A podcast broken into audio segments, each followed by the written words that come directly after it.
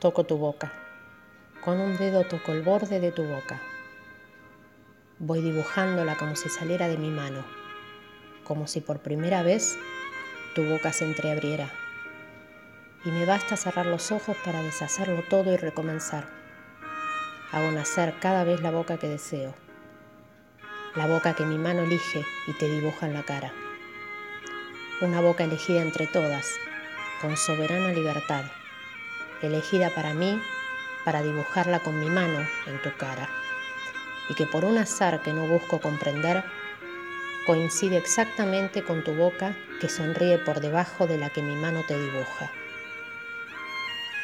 Me miras de cerca, me miras, cada vez más cerca, y entonces jugamos al cíclope, nos miramos cada vez más de cerca, y los ojos se agrandan se acercan entre sí, se superponen y los cíclopes se miran, respirando confundidos.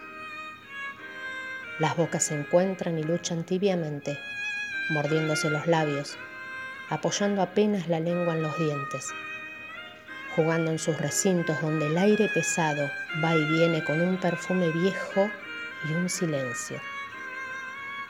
Entonces, mis manos buscan hundirse en tu pelo acariciar lentamente la profundidad de tu pelo mientras nos besamos como si tuviéramos la boca llena de flores o de peces, de movimientos vivos, de fragancia oscura. Y si nos mordemos, el dolor es dulce. Y si nos ahogamos en un breve y terrible absorber simultáneo del aliento, esa instantánea muerte es bella.